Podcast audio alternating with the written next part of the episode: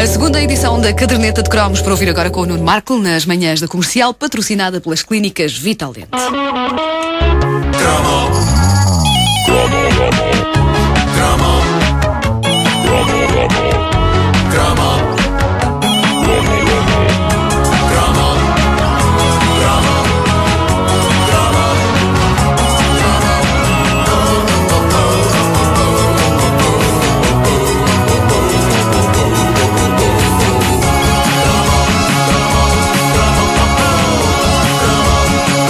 Ora, se há coisa que me irrita, mas irrita mesmo! ah, no que toca a abandalhamento de iconografia oitentista, isto é Epá. muito, muito bonito Foi- foi agora. bom, foi muito bom. bonito. É a maneira infame como as pessoas tratam Falcor, o imortal dragão do filme História Interminável. Ah, não é antes de mais, Não era um antes de mais, não, não era, não era um cão.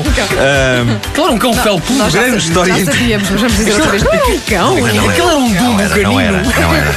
O livro, História Interminável, eh, para já, para começar pelo livro, é um dos pedaços mais importantes da minha adolescência. Eu li-o em 1984, antes de, de ver o filme, e eu estava deprimido porque tinha chumbado o ano. Chumbaste? Foi o único ano que eu chumbei na minha vida. E um chumbo só dá uma aura de mau rapaz a um rapaz que já seja na sua essência mau. Um nerd como eu chumbar só provava na minha cabeça que eu era um puto tão deprimente que nem para ser nerd tinha jeito.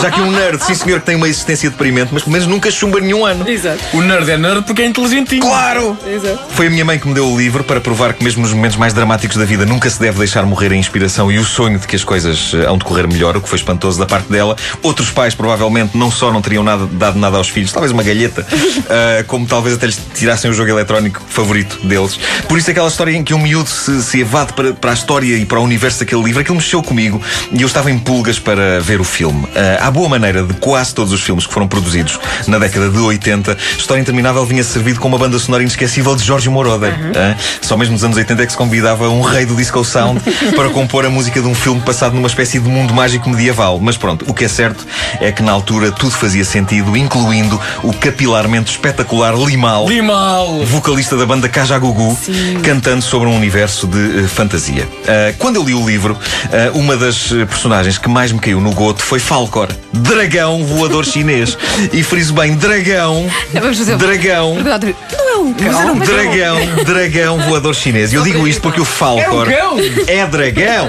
O Falcor é alvo desta grandíssima injustiça coletiva de que há memória e tudo começou para mim na tarde de 84 em que eu fui ver História Interminável, o filme ao cinema Nimas, aqui em Lisboa. E tudo estava a correr maravilhosamente até à altura em que Atreio que era o jovem guerreiro, adormece em algo branco e peludo que quando o plano abre percebemos que se trata de um dragão gigante e, e branco. Um dragão, senhoras e senhores. E foi nessa sessão que eu ouvi pela primeira vez uma senhora exclamar alto e bom som para que todo o cinema a ouvisse: Ai, o cãozinho!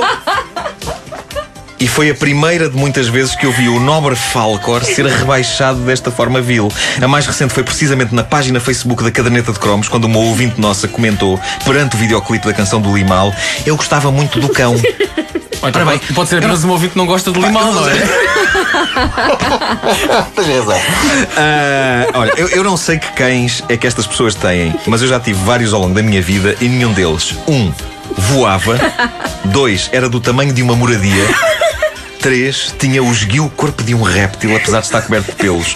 Posso ser eu que tenho estado a ter cães errados, mas não sei de onde vem essa confusão.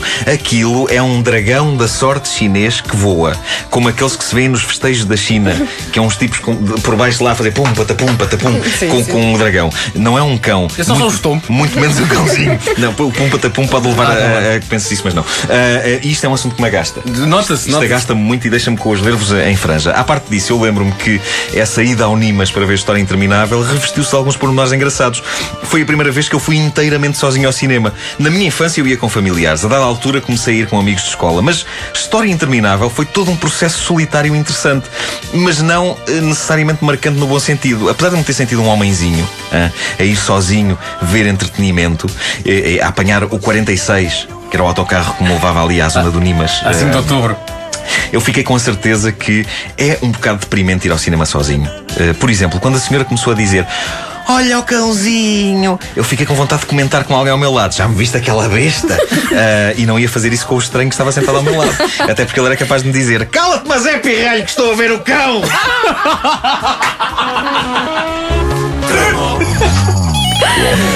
Vou chamar, vou chamar Falcor ao meu próximo cão. Mas aquilo era um cão. Aquilo era um cão. Não!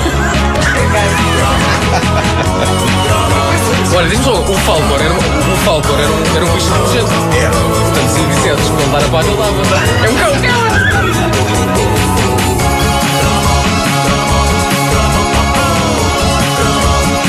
A caderneta de cromos é patrocinada pelas clínicas Vital Dente.